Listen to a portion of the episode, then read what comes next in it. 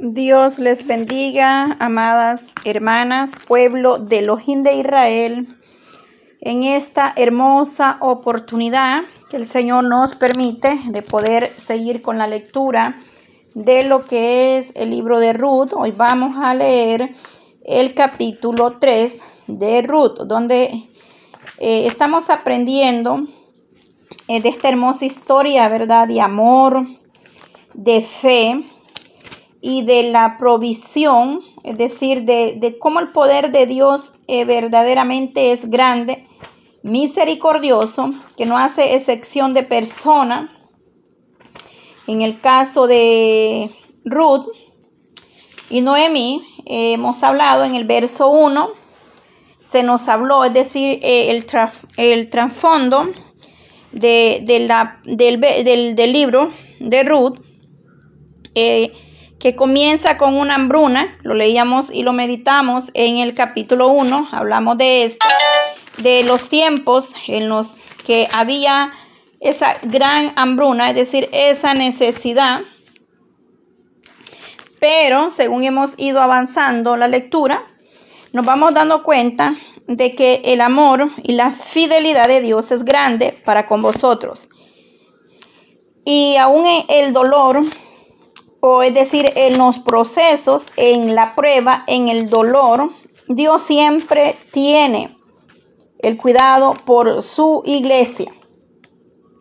Porque si, si podemos ver y analizar, ver eh, capítulo a capítulo de esta historia maravillosa, entonces eh, vamos a comprender que aunque Noemí se encontraba o se sentía abandonada por el Dios eterno, el poderoso de Israel, pero nos damos cuenta más adelante que no era así, que la historia de ellas o, esta familia eh, había, eh, sería restaurada o redimida, como dice. Entonces, en el capítulo 1 se nos habla la historia de esta familia israelita que sus hijos tomaron eh, por esposas a estas mujeres, las cuales les estaba prohibido dentro de la cultura o de la religión como eh, hebrea, entonces, o eh, israelita. En el 2 vemos cómo de Moab van a Belén, es decir, regresan a Belén en el, eh, en el 1. Em, se nos habla de cómo ellos tuvieron que salir de su tierra por la necesidad y la escasez que había en esa época o en ese tiempo de los jueces. Uno lo describe y dice que en ese tiempo gobernaban los, los jueces. Entonces, eh, ellos, esta familia israelita viajaba, viajaron a Moab, una nación al oeste del Mar Muerto. Así lo describe la, la, el, el, trasfondo de este libro. Entonces, eh, en el 1 vimos también que describe que Noemí se convierte en una viuda sin hijos y ella pues se siente eh, abandonada pensando que el ojín de Israel la había abandonado. Por lo cual ella dice, ya no me llame más Noemí, sino Mara, eh, que significa amargura, porque ella sentía que lo que había pasado eh, era, decía, la mano de Jehová ha venido contra mí. Pero vemos eh, también que ahí más adelante ellas regresan a Belén. Aquella mujer que había quedado sola, prácticamente sin esposo, sin hijos, pero había quedado su nuera de dos que tenía, dos hijos tenía ella, dos nueras, pero una decide quedarse a su lado. Y ella es Ruth. Entonces ellas, dice que en el 1, 16, 17 nos habla y Noemí dice que consintió y Ruth, que Ruth la acompañara de regreso a Belén. Eso en el capítulo 2 hablamos eh, cuando Ruth ya se encuentra en el campo de Boz. Boz era un hombre, o es decir, pariente del esposo de Noemí, quien, lo, quien se hace pariente también de Noemí. Entonces, eh, vemos acá en el 2 que Ruth eh, decide, eh, bueno, acompañó a su suegra y empieza a trabajar en el campo de voz. Los tres personajes principales, Noemí, Ruth y Bod, de esta historia. No dejando atrás a sus hijos, el esposo de Ruth, ¿verdad? Una familia israelita. Dice que en el capítulo 2 leímos, después de, su regreso, Ruth fue a espigar, o es decir, a recoger grano dejado, eso significa la palabra espigar, recoger grano dejado por los segadores, para que ellas, eh, para que ellas, Noemí, eh, Ruth y Noemí tuvieran algo que comer. Y aprendimos que la ley israelita establecía que los segadores debían dejar un poco de grano ah, en los bordes del campo cosechado para los pobres, las viudas y los que no eran judíos que vivían entre ellos.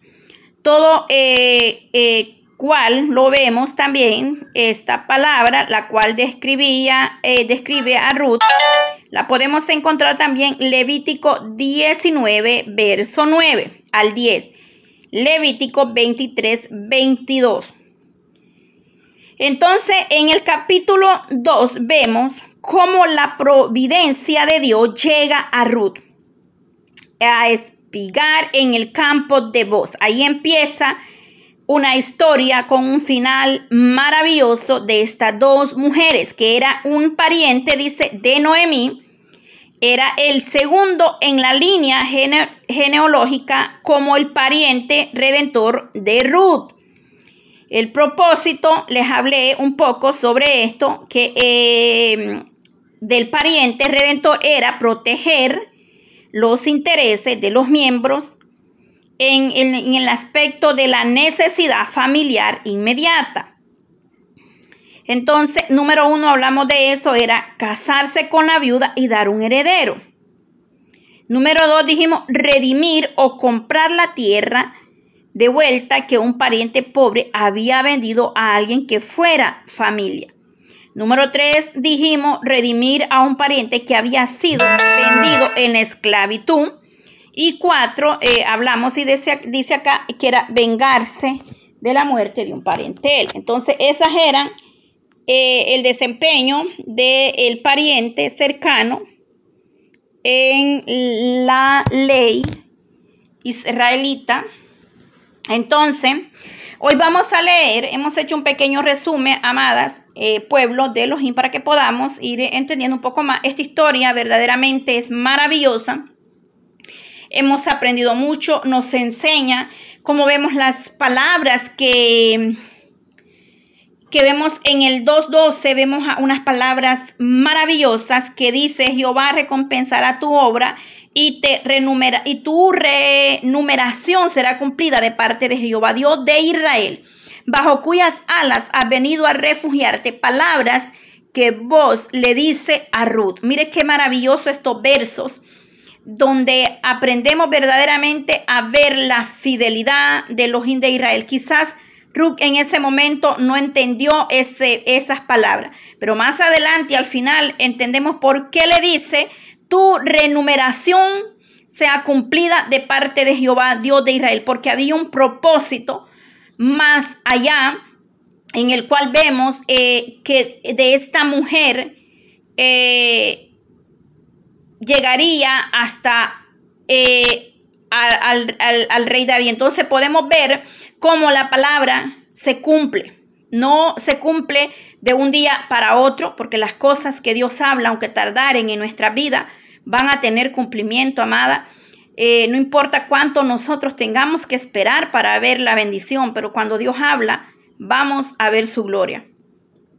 Vamos a leer entonces en el, vers, el capítulo 3 este día y el otro miércoles, como eh, les había explicado ya antes, vamos a seguir aprendiendo eh, de esta lectura, de esta pequeña enseñanza en la cual estamos escudriñando y aprendiendo.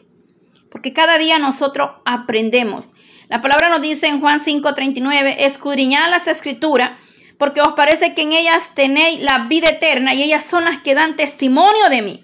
Como nosotros como iglesia pretendemos conocer al eterno, a nuestro Padre si no estudiamos, si no escudriñamos, si no oramos y si no nos deleitamos en su presencia.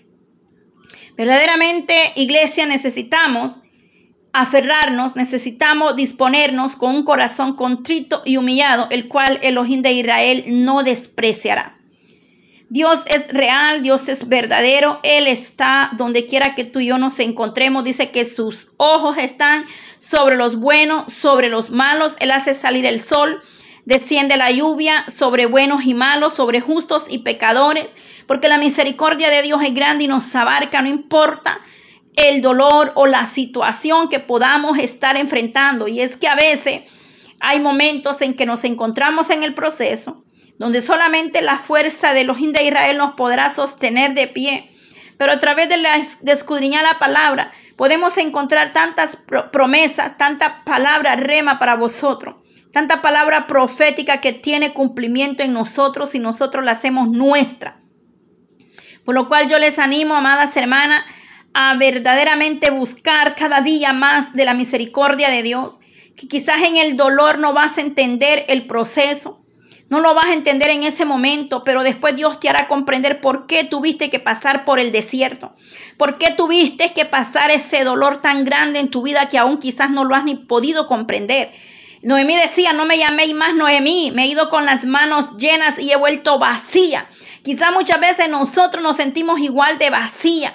Quizá muchas veces sentimos que hay un vacío profundo en vuestro interior, en vuestro ser o en vuestro corazón o en el alma.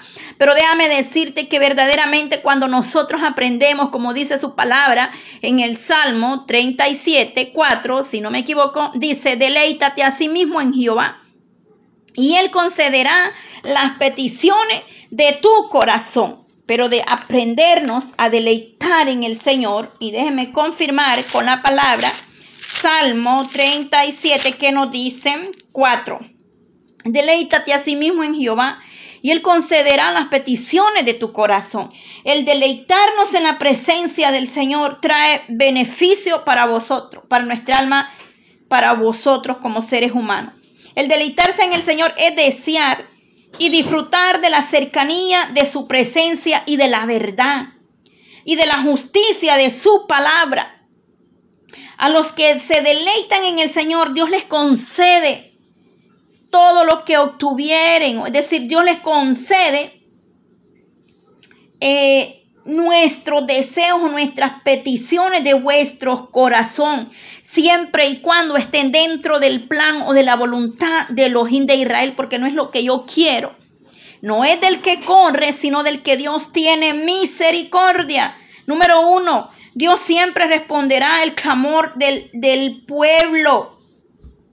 Dios siempre responderá el clamor del corazón de los creyentes, es decir, de la iglesia, del pueblo. Si los deseos de nosotros están de acuerdo con la voluntad de Dios, Él la hará. Él nos dará esa respuesta y para eso, para conocer más acerca de la voluntad de Dios, váyase a leer Juan 15, 7. Ahí se nos habla en Juan 15, 7 que no es verdaderamente nuestra voluntad ni nuestros deseos, sino la voluntad de Dios. ¿Qué nos dice Juan 15, 7? Si permanecéis en mí y mis palabras permanecen en vosotros, pedid todo lo que queráis y os será hecho. Palabra de Dios, es decir, palabra del eterno. Aquí nos habla la palabra claramente. ¿Por qué no tenemos a veces lo que pedimos? Porque pedimos mal, porque no hemos aprendido verdaderamente a depender de los de Israel. Pero mi amada, en el nombre de Jesús, cobremos ánimo y levantémonos para poder nosotros verdaderamente comprender la plenitud, eh, lo que Dios tiene para nosotros va más allá de la muerte. Es algo maravilloso. Vamos a dar lectura para no salirnos del, tema de la lectura que estamos en Ruth eh, capítulo 3 este día y nos queda para el otro miércoles cerrar con el capítulo 4 hemos dado un pequeño resumito del capítulo 1, del 2 y hoy el 3. Vamos a hablar un poco con la ayuda del Señor, porque sin Él nosotros no somos nada. Vamos a dar lectura eh, al capítulo 3 y dice así. Eh, tiene por tema arriba Ruth y vos en la era. Y dice, después le dijo su suegra Noemi, hija mía, ¿no he de buscar hogar para ti? Para que vaya, para que te vaya bien. ¿No es vos nuestro pariente con cuyas criadas te has estado? He aquí con él avienta esta noche la parva de la cebada te lavarás pues y te ungirás y vistiéndote eh, tus em, vestidos irás a la era, mas no te darás a conocer al varón hasta que él haya acabado de comer y de beber.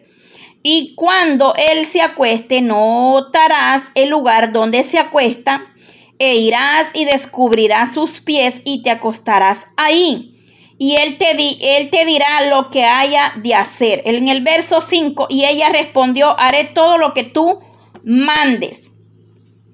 Descendió pues a la era e hizo todo lo que su suegra le había mandado, y cuando vos hubo comido y bebido y su corazón estuvo contento, se retiró a dormir a un lado del montón. Entonces ella vino calladamente y le descubrió los pies y se acostó. Y aconteció que en la medianoche se estremeció aquel hombre y se volvió y aquí una mujer estaba acostada a sus pies. Verso 9. Entonces él dijo, ¿quién eres? Y ella respondió, soy yo, Ruth, tu sierva. Extiende el borde de tu capa sobre tu sierva, porque cuanto eres pariente cercano. Y él dijo, bendita seas tú de Jehová, hija mía, has hecho mejor tu postrera bondad que la primera, no yendo en busca de los jóvenes, sean pobres o ricos. Verso 11, ahora pues no temas, hija mía, yo haré contigo lo que tú digas, pues toda la gente de mi pueblo sabe que eres mujer virtuosa. El verso 12, y ahora, aunque en cierto yo soy, yo soy pariente cercano, con todo eso hay pariente más cercano que yo. Pasa aquí la noche y cuando sea de día, si él te redimiere, bien, bien redímete redímate. Mas si él no te quisiere redimir, yo redimiré y vive Jehová. Descansa pues hasta mañana. Verso 14. Y después que durmió a sus pies hasta la mañana, se levantó antes que los hombres pudieran reconocerse unos a otros.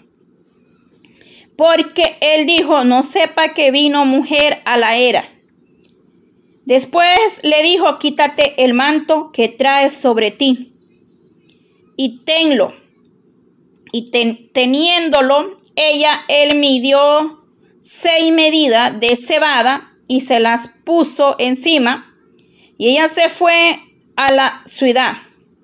Verso 16, 17 y 18. Y cuando llegó a donde estaba su suegra, esta le dijo, que hay, hija mía? Y le contó ella todo lo que con aquel varón le había acontecido. Y dijo, en estas seis medidas de cebada me dio, diciéndome a fin de que no vaya a tu suegra con las manos vacías. Entonces Noemí dijo, espérate, hija mía, hasta que sepas cómo resuelve el asunto porque aquel hombre no descansará hasta que concluya el asunto hoy. Hemos dado lectura a todo el capítulo 3 de Ruth y vamos a hablar un poco sobre ello para poder entender este, este capítulo, sobre cómo llega la, eh, la oportunidad en la cual Ruth eh, sería redimida, tomada como esposa por un pariente cercano a Noemi. Vamos a hablar un poco con la ayuda de Dios porque solamente Elohim nos da la fuerza y la fortaleza para que nosotros podamos hablar de su bendita palabra en la cual nos enseña gran misericordia, nos fortalece, nos vivifica a través de la palabra, de la promesa que Dios tiene para nosotros.